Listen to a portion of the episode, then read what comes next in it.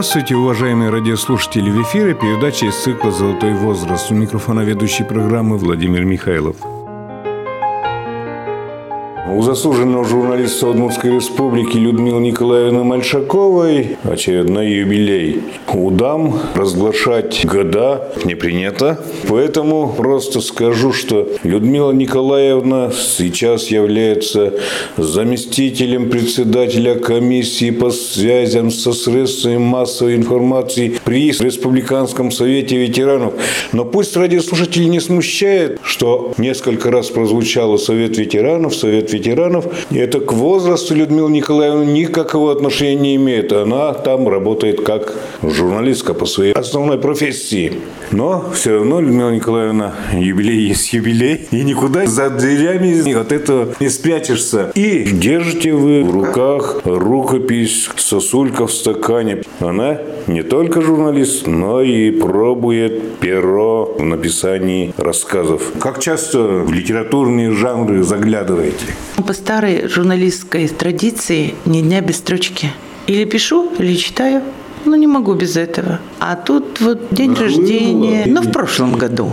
И каждый раз я выбираю себе какое-нибудь место пребывания. Вот в этом году это был Вьетнам, а в прошлом году это были родные места моего папочки. Где это? Это великолепное село Красный Яр. Большоучинский район на реке Вале. Вот к этому Красному Яру мы с вами подойдем после того, как вы прочитаете ваш рассказ.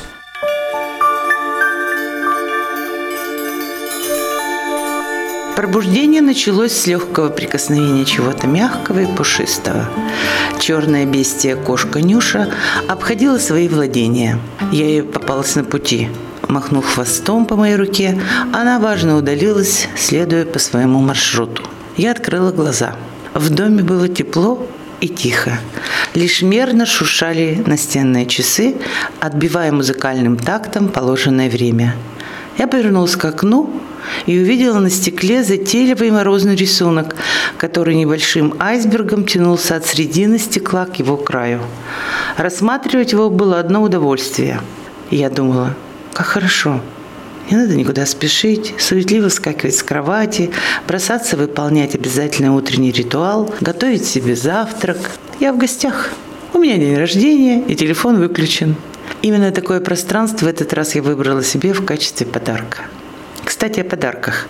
Вчера за вечерним чаем хозяин дома в беседе о жизни, о знаках судьбы, о лирике прошлых лет вспомнил, что всегда и везде приносил цветы своей жене, порой пряча их от посторонних глаз, за полой пиджака или куртки.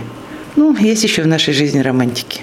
А я вдруг представила себе, что мне тоже сделают подношение, и увидела сосульку в стакане. Хризантемы, что всю мою сознательную жизнь сопровождают меня в день рождения, взять в селе негде, да и зачем? Развлекать себя сама я научилась давно, поняв, что окружающим мало дела до меня. Правда, когда-то по-настоящему всерьез этим занимался мой муж, но его не стало. И теперь самой приходится писать сценарий удовольствий. Конечно, это происходит с каждым человеком, только не все на них обращают внимание, считая, что это мелочи жизни. Поэтому окружающим я окажусь порой чудаковатым, непрактичным, а порой наивным человеком. Ну, как, например, может быть счастливым от того, что на тебя опрокинуто ночное звездное небо, и оно только для тебя. Или снимать закат во всех его проявлениях, стоя полураздетой на морозе. Ведь краски, что так быстро меняются на небосклоне, надо схватить и втянуть их, щелкнув кнопкой фотоаппарата. Боже, какое счастье, что рядом может оказаться человек, который все это понимает и не требует никаких объяснений и толкований. Такого иногда ждешь всю свою жизнь. И хорошо, если он появляется.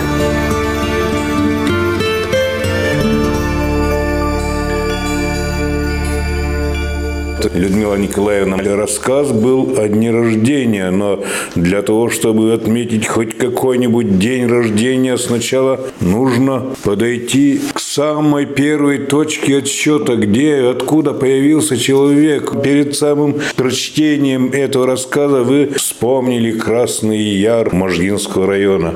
А раз передача наша юбилейная, то и начнем с биографии, с первых шагов, где вы возвестили о своем рождении.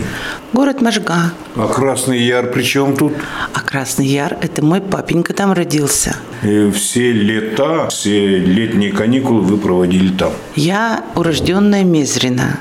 И все мои одноклассники знают меня по этой фамилии. И фамилия Мезрина сейчас набирает силу, оборот, потому что именно в этом селе Красный Яр есть человек, Александр Николаевич Мезрин, который вместе с хорошими людьми по этой же фамилии собирает все архивные данные, чтобы рассказать, как и откуда появилось это замечательное село. В детстве именно мы туда ездили на субботу, воскресенье и находились у реки Валы. И в нашем семейном альбоме сохранилась удивительная фотография, где великолепная река Вала с ее ивами, раздольем и четыре маленьких точечки. Это я, моя сестра и два моих двоюродных брата, которые приезжали вот каждый раз к нам сюда, в Удмуртию, из Литвы, из города Клайпеда. Вот как нас разбросало. То есть мама Бориса и Андрея, которые жили в Клайпеде, Нина Петровна, тоже урожденная Мезельна, теперь Егорова. Слава богу, здравствующая, живущая теперь в Санкт-Петербурге. Ей 94 года. До недавнего времени она всегда была дорогой гостьей в наших краях. Но, Людмила Николаевна, до 94 лет вам еще... Ой-ой-ой. Поэтому давайте в ваше детство снова не впадем, а придем. Я родилась в семье, где были замечательные, очень добрые люди. Жива была моя бабушка, моя мама, которая приехала в город Можгу после окончания медицинского института в печальный, грозный 1941 год. Работать в госпитале. И там осталась. И я думаю, что многие люди, услышав имя моей мамы, Богдановой Анны Григорьевны, наверное, добрым словом ее вспомнят. И доказательством тому, совсем недавно я была в Можге, ко мне подошла женщина и сказала, вы не дочка ли Анны Григорьевны Богдановой? Я сказала, да. Ой, как я благодарна вашей маме, потому что она спасла моего сына. Случилось несчастье с рукой, ключица, была неправильно сделана перевязка, и попав в руки Анны Григорьевны, все эта проблема решилась. И столько лет прошло. И уже взрослый сын у нее, а она все еще помнит об этом. У нас в гостях заслуженный журналист Удмуртии Людмила Николаевна Мальшакова, который отец Мезрин, мама Богданова. Я уже чуть начинаю путать ее родословной, но то, что Мезрины сейчас готовят книгу родословной и Гордьяра, Красного Яра, историю села, думаю, немалую лепту вносит туда и Людмила Николаевна, потому что сколько вопросов я ей не задаю о ней, она обязательно начинает рассказывать про свою родословную, про своих маму, сестер, тетей. Так вот, в Можге, в которой школе вы учились? Можга – удивительный город. Я начинала со школы номер один, а потом построили новую школу номер девять в районе Дубителя. Так у нас назывался завод знаменитый. И всего лишь третий по стране тогда был, который выдавал экстракт специальный. Известный Данил Лоренс был директором этого Дубителя. Да, да, да. Завода уже нет, а ДК Дубитель сейчас существует и работает работает. Мне вчера сообщили, что 85 лет отметили Дому культуры. Город удивительный тем, что связи у нас остались. Я думаю, что это очень хорошо, что мы сохранили эти родственные связи, потому что на будущий год должен приехать, и думаю, это состоится, столетие педагогического училища Можгинского. Да. А Неужели дядя... вы через него прошли? Нет ведь? Но мой дядя учился там, который является сегодня почетным гражданином Санкт-Петербурга, Мезрин Василий Петрович. И он написал уже книгу, написал статью, и дочка его написала, поэтому все что-то писатели немножко. Хорошо. Я понял, что вы пошли в первый класс в школу первую, девятый класс в девятую школу, мимо педучилища пробежались и, по-моему, в культ просветучилище. Точно. Неужели нет? Да, конечно. Мне не хватило полбалла первый раз, и я не смогла поступить в институт тогда еще, педагогический. Ну что там, в культ просветучилище? Ну, наверное, ваши родственники там учились. Нет. Папенька был знаком с директором Михеевым. Это был удивительный человек. Я попала туда и попала через рекомендацию замечательного человека Северюкова. Краевед? Краеведа. Олег? Да. Я пришла, девочка такая растерянная. Зашла, думаю, посмотрю, что они там. Я так хотела на режиссерский факультет. А он посмотрел мои документы говорит, так, Библиотечное отделение, все записано, приезжай через две недели. Так, я попала в культпросвет, даже не сдавая, ничего не зная, просто с теми документами, которые были у меня на руках от института. И я там проучилась и получила совершенно уникальную возможность научиться образовывать себя. Режиссура была у нас, и художественное слово. И мы попробовали, ну, кроме библиотечных, естественно, наук, которые, в общем-то, все были с отличием. И вы знаете, замечательные люди и преподаватели. И у меня сейчас все еще теплится вот эта любовь к моему культ просвет училищу. Или еще мы называли еще нас иногда Капашата. Культ просвет школа. Мы были капошатами. Э, я ж помню ваше выступление на юбилее Анны Яковлевны Евсеевой. Анна Яковлевна – это одна из тех замечательных фигур, персон, будем говорить, которая определяла вкус к жизни, определяла стиль жизни. И Александра Александровна, куратор нашей группы, это те две дамы, те замечательные женщины, которые смогли заложить букет тех талантов во всех, кто тогда учился. И мы с удовольствием вспоминаем и до сих пор встречаемся и говорим о том, как было замечательно жить, учиться, развиваться в ту пору. Да. Но вы в библиотечной системе изменили, как я понял, учились на библиотекаря? Да, конечно, я не изменила. Я прошла тот путь, который должен быть. Практику я проходила в библиотеке профсоюзной электромеханического завода, а потом уже заканчивая и сдавая госэкзамены, я уже умудрилась работать в партийном комитете строителей. Треста номер 18, который возглавлял когда Виктор Михайлович Пескишев. Не в библиотеке парткома, а в самой системе партийной.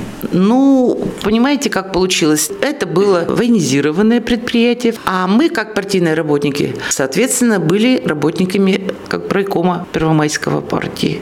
Вот там у нас были все документы, и мы работу вели с пропагандистами, агитаторами. Вы что, в культ просветучилище в партию вступили? Нет, в партию я вступила у строителей. И до сих пор, кстати, у меня все документы при мне. И не жалеете, что были? Вы знаете, партия – это система. Со Жизнь доказывает. И. Совершенно верно, да. Но это и партийное братство. А вот хотели бы вы или нет, а, например, вчера я получила приглашение о встрече с вот таким комсомольским братством а, в Доме культуры строителей, который собирает украинец. Тогда он был секретарем парткома военных строителей. А потом постепенно вот так жизнь повернулась, что мне было предложено место в газете, которая выпускалась внутри предприятия этого почтового ящика, как он тогда назывался.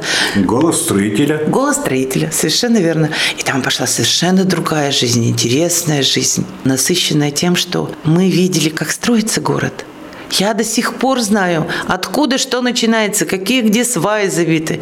Я писала, например, о каменщице. А ведь заводы и жилые дома строились военными строителями в те годы. Большинством, безусловно. Большинство, да. да согласен. Но то, что делали строители гражданские, с хорошо развивающимся домостроительным комбинатом, который возглавлял в то время Геннадий Семенович Гольберг. Все эти панельные дома, как мы их называем, они сегодня являются собой историю развития и проживания нашего удивительного города Ижевска. И вы прославляли этих строителей, которые развивали наш город. Но у вас же параллельно шли не только работа, но и учеба, и семейные течения. Учебу ведь вы продолжали, у вас же среднеспециальное только образование пока. Да, да, да. В общем, некогда было откладывать в долгий ящик, поскольку мне предложили сделать выбор. Я выбрала газету. А, это близко было к тому, что мне надо было поступать в университет. Я это сделала.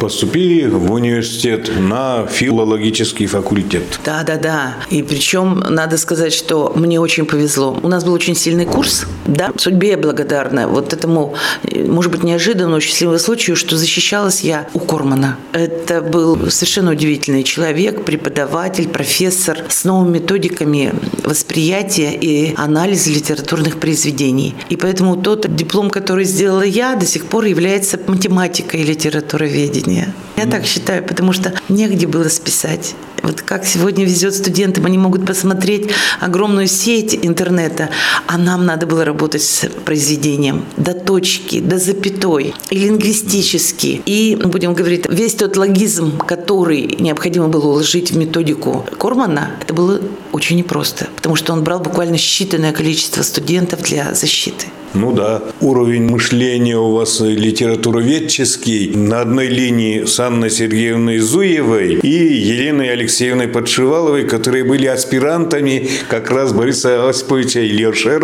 Кормана. Безусловно. Это было огромное количество информации, которую мы получали от очень высокого уровня преподавателей. Тогда же его книга «Лирика Некрасова», по-моему, вышла. Да, да, да, да, да. Сейчас я очень рада, что к этому возвращается. Прошло много лет. Были очень непростые времена, когда было забыто это. И я до сих пор уверена, что, может быть, и ко мне даже обратятся, потому что мы уже с Подшиваловой говорили, что то, что сделано нами в то время по методике развития литературоведческого анализа, это все-таки уникальный случай. Mm-hmm. И я к этому имею отношение.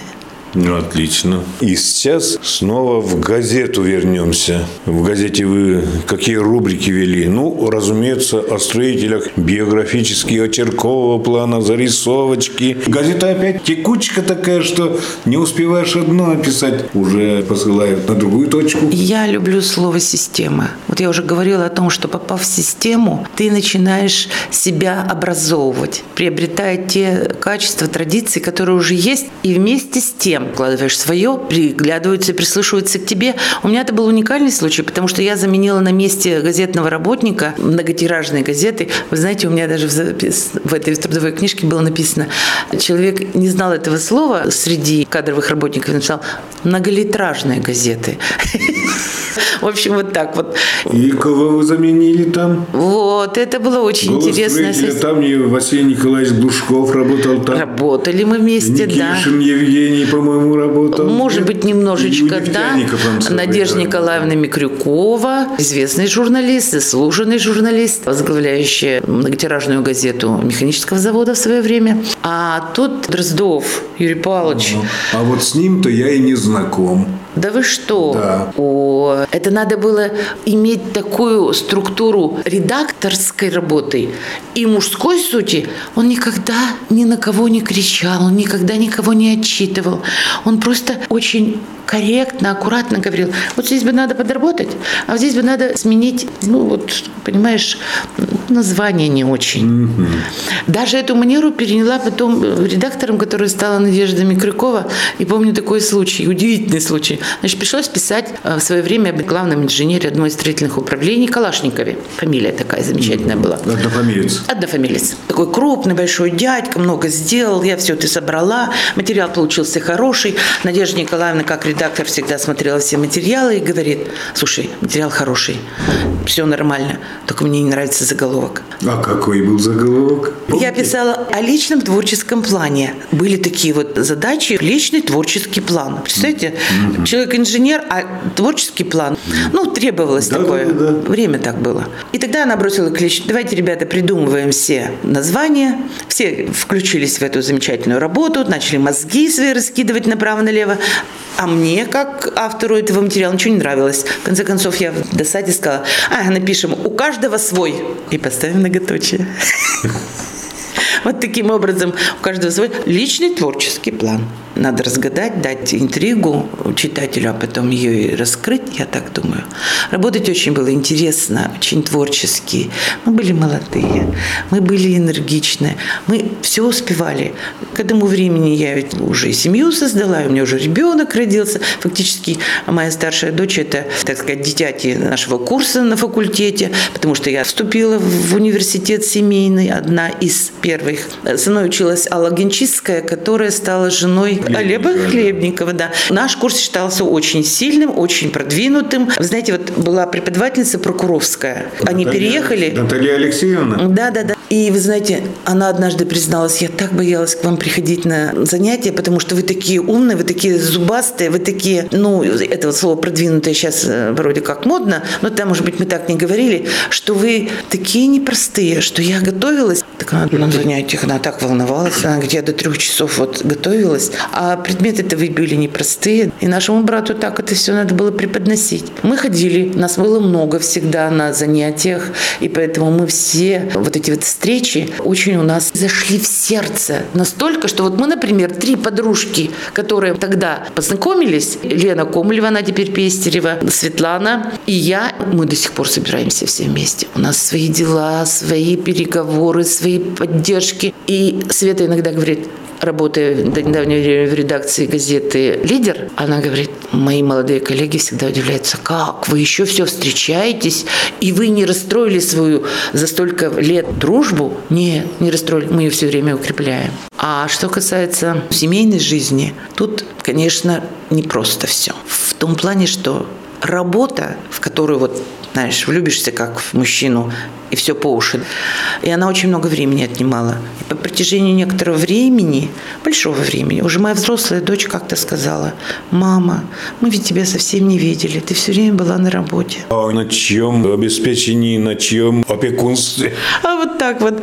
А потом я подумала, как? Мы с тобой успевали съездить и в Севастополь. Отправляла я ее в пионерские тогда лагеря. Была на ее постоянных мероприятиях, которые в школе проводили. И упрекнуть, я думаю, все-таки не справедливый упрек в мою сторону. Я все успевала. Вы помните, как вы отправляли, а она помнит, как она там пребывала без вас. Ну, конечно, дети, ну, наше отражение ведь немножко. И сегодня она, работая в медицинской академии, все время в контакте с людьми. Это высокий уровень нашего врачебного корпуса, потому что она работает в том отделе, где идет повышение квалификации. Она говорит, да, мама, но все-таки ты права, окружение тоже делает характер. Вот так. Значит, это уже признание как бы моих тоже услуг. И материнских, может быть, и педагогических. Ну вот, от дочери молвились двумя-тремя словами. У вас ведь не единственная дочь? Нет. У дочки-то ведь уже еще две дочки. Мы уже выросли. Через некоторое время судьба дала мне возможность. У меня родился сын. Сын родился в городе Устинове. Вот такие метаморфозы, что ли, произошли не только, ну, естественно, в моей жизни как человека-горожанина, а то, что это политический ход был, и мы в этом участвовали невольно. И родился он в день проведения съезда, последнего съезда Коммунистической партии Советского Союза. И называть-то его хотела Михаил в честь Михаила Горбачева. Но так вот судьба сложилась, запись произошла другая. Поэтому они у меня как-то получились все с такими католическими именами, не знаю почему. Дочка Сусанна, а сын Станислав. Да, сын, имея экономическое образование, юридическое, он еще пишет стихи у него неплохие. Пишет моя внучка. Она стала лауреатом нескольких премий. Вот последний в этом году она съездила в Санкт-Петербург, потому что была одной из победительниц в номинации «Проза». У нее получилось такое удивительное письмо, эпистолярный жанр, называется «Письмо блокаднику» письмо, это как сочинение было сначала. Учительница, которая задумала это письмо послать на конкурс, она его сначала прочитала ребятам в седьмом классе. Плакали. Вот такое письмо. Девочка моя, вот такая юная, она смогла услышать рассказы о моей маме, то есть о своей прабабушке. Она много прочитала. И вот воссоздав это, передала атмосферу жизни того 42 -го года. И вот тут в газете «Долг» помещена под рубрикой «Пишут наши внуки и правнуки» с конкурса «Блокадный Ленинград глазами современных детей». Посвящается моей прабабушке Богдановой Анне Григорьевне, врачу-хирургу, которая работала во время войны в госпиталях Ижевска и Можги.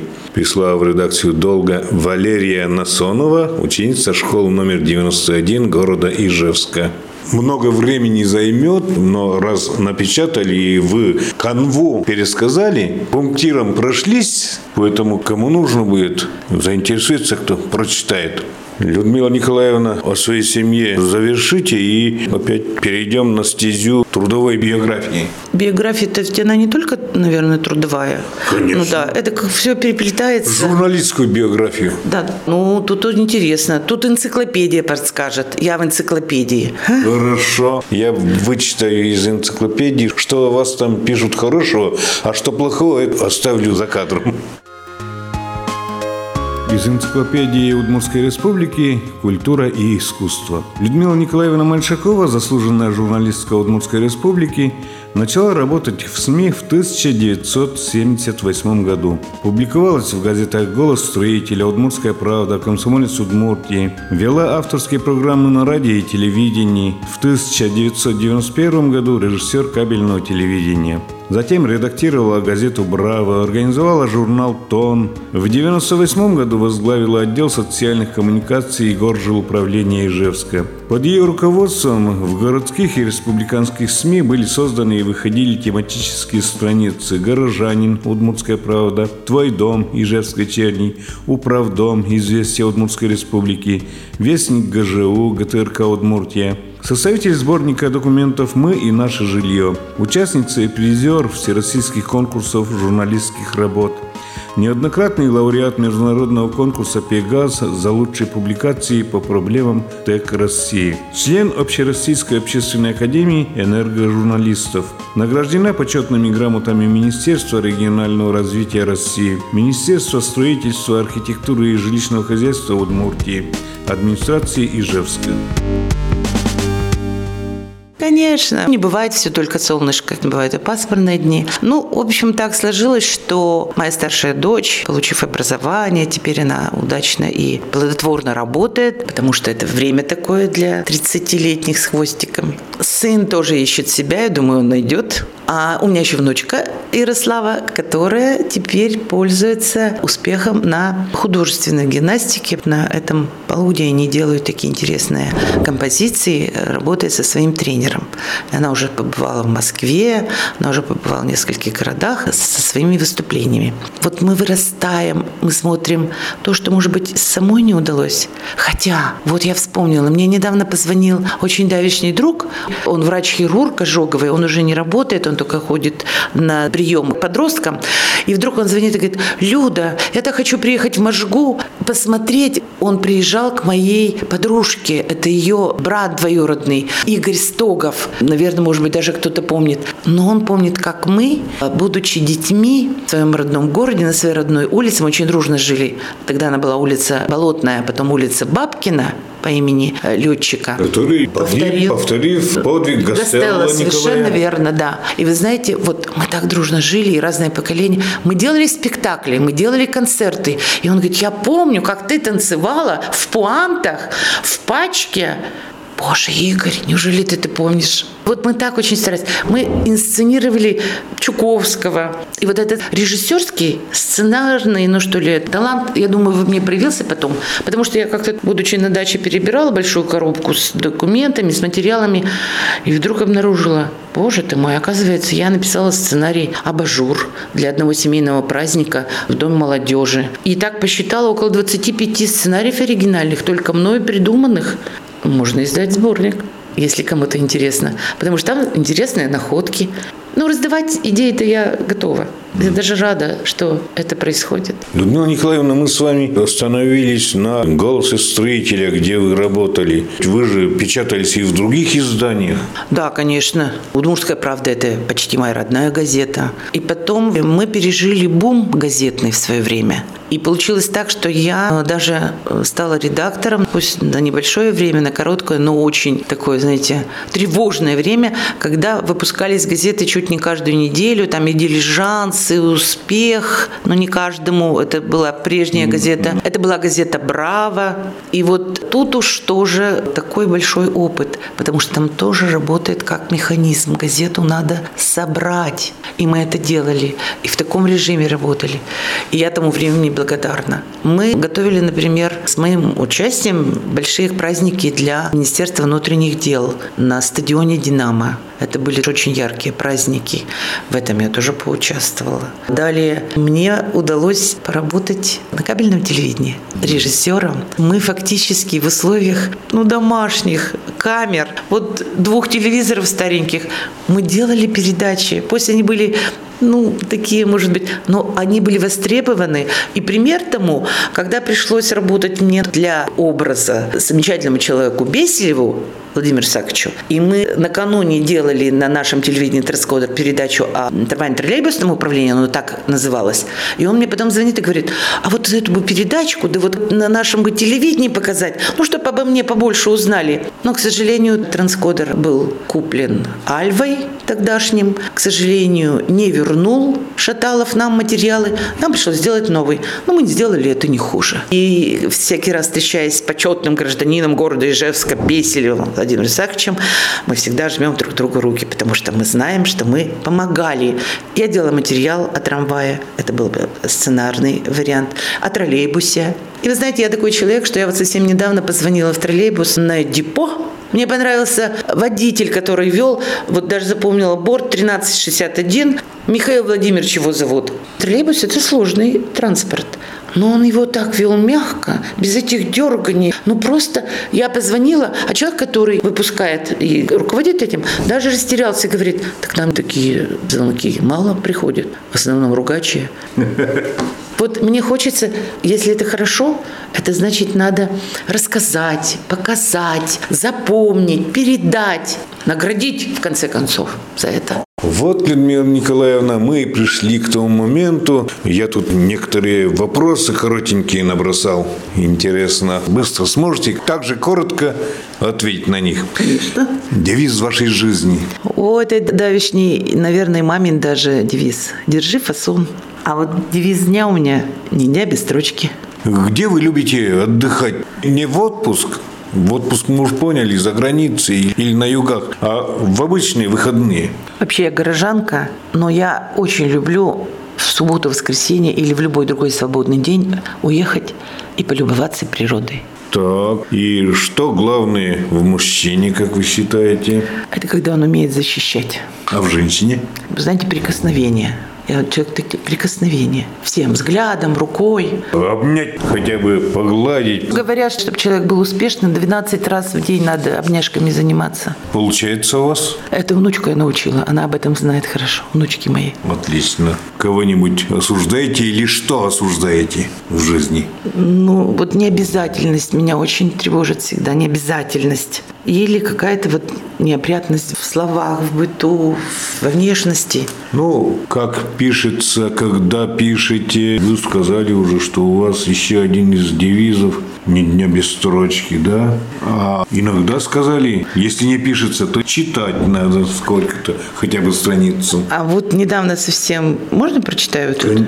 Что? Ну, вот написала. Иногда пишу так. Так, давайте. Не целуй меня в уключину, а целуй меня в плечо чтобы капля воска светлого прикипела горячо. Медом губы пахнут пряно, а глаза застыли в ночь. Я готова быть упрямой, нежной, ласковой, как дочь. Я не выдержу разлуки больше двух недель вдали. Я хочу собрать пожитки и примчаться на свидание к тебе. Только крикни, позови. Понятно. Еще некоторые вопросы. Ну как возраст? О, возраст. Я вот тут нашла совершенно потрясающие стихи одной известной поэтессы. «Не хочу быть старой бабкой. Мне это очень не пойдет. Ходить по рынку с сумкой, тачкой и раздвигать клюкой народ. Я не желаю просыпаться с рассветом раньше петухов. И постоянно возмущаться, не помня половины слов. И не хочу в пуховой шапке по поликлинике ходить по коридору громко шаркать, рецепты пачками носить. Мне не к лицу вставные зубы, очки, местами борода и тонкие, как нитки, губы, что в них не держится еда. Носить коричневую юбку, платок и старое пальто, не понимать простую шутку, переспросив ее раз сто. Зачем мне треснувшие пятки? Обвисший торс и седина, морщины, преющие складки, болезнь еще и не одна. Как удержаться от просмотра программы «Время» перед перед сном, расстроиться из-за чего-то и долго не уснуть потом. Я не хочу быть старой бабкой. Я буду женщиной в годах, здоровой, стильной, элегантной, на лабутенах и в штанах. И что вас держит на плаву? Это любовь к жизни, любовь к путешествиям. Я люблю путешествия. Даже маленькие путешествия делать. Ну, вот хоть до Глазова, хоть до Сарапова, хоть до Можги. Для меня путешествие. Или хотя бы до Песочной 13, как Песочная, сегодня. как сегодня, да, я пришла на Песочную. Но я так рада, я, я вспомнила те старые времена, когда я приходила сюда. Был фильм же «Незнакомка», и кого я сменила, это Любовь Александровна Шестнева. И вы знаете, вот я говорю, счастье, наверное, людей, многие с этим согласятся, это когда много хороших, интересных людей вокруг в жизни встречается а мне не встречались. И поэтому хочу дожить до старости, стать бабушкой с прикидом и вызывать улыбку одним своим лишь видом, с полями в красной шапочке, в желтеньких ботиночках, и чтоб чулки ажурные держались на резиночках. Хочу сережки-бабочки, очки на пол лица, с подружками на лавочке трепаться без конца, в театр на премьеру, да чтобы в первый ряд, потом в кафе. Ну надо же отпраздновать наряд. Вот люблю наряжаться. А люблю наряжаться, потому что мне удалось провести и победить в одном из проектов «Как показать фабрику Сактон». И таким образом несколько лет мы с руководством этой фабрики проводили показательные выступления, так сказать, или покупательские конференции, когда можно было показать наряды и продать их. И это был мною рожденный сценический журнал, назывался он «Тон». «Трикотаж объединяет нас». И, наверное, многие даже помнят, потому что приходили и с удовольствием не только смотрели на показы на красивых моделях мирового уровня, это когда 90-60-90, а мы показывали просто на людях, которые сами это шили, сами это создавали. И руководство, в общем-то, согласилось, что такой ход вполне реален, когда на сцену вышли женщины 52 54 размера и показывали замечательные наряды. Они у меня вот еще сохранились. Время от времени я выхожу в них в свет. И запомнились те замечательные, талантливые специалисты, которые создавали эти трикотажные модели. Вот такой еще в моей жизни был. А потом, когда у меня появилась возможность путешествовать, а это благодаря моему мужу Виктору Павловичу, он был очень быстрый на подъем человек, с ним было надежно, хорошо. Но печаль в том, что его уже нет более 13 лет. И вот эта печаль говорит о том, что приходится быть сильной, принимать решения за двоих. Но иногда я говорю, что как-то разошлась и написала подражание, что ли, Раневской. У меня получились такие, может быть, рисковатые какие-то, а может быть, ироничные высказывания, которые, если можно, я могу часть из них сказать. Ну вот по поводу этого. Хочу замуж. Мужики есть, но чужие. Не берем. Хочу замуж. Окружающие с ума сошла. Хочу замуж. Не берут. Старая уже. А вот, например, состояние вдовы, сны. Помогает. Любим любовь в себе – это пассивно. Любовь – любить и делать действия. Наивность в нашем возрасте думать, что у вас еще все впереди. А вот еще Удивительное свойство памяти такое. Выставит на авансцену или ужас берет, или стыдно становится, или лишь иногда защемит от тоски и невозвратности. Вот люди не улыбаются, ленивы стали. Замечаю это. Родственники не встречаются, напрягаться не хотят. Тест на улыбку обескураживает. Дружила, дружила, и вдруг лопнуло все в одночасье. Пришла не вовремя кино посмотреть. Вот так вот я развлекаю себя. Ну, суетимся, бегаем за трамваем, мечтаем о путешествиях. А наклонился, и ты овощ. И такое происходит. Красивая жизнь разлита в голове. В реальной жизни вкус от нее только в разлитом пиве. Хочу делиться с внуками о том, что нынче в моде. Не про здоровье дряблое болтать, не о погоде. Закинув ногу на ногу, просек, смотреть кино. И чтоб никто не думал, что бабке все равно. Хочу стать клевой бабушкой, без палочки шагать, пилюли разноцветные ликером запивать. Мне с внуками на танцах, на зависть старичкам отплясывать чечеточку, дав волю каблукам. И свечки задувая, в рождение сабантуй, услышать голос сверху «Ты с цифрой не мухлюй!» Хочу дожить до старости и быть в своем уме. И что букетик ландышей хотелось по весне.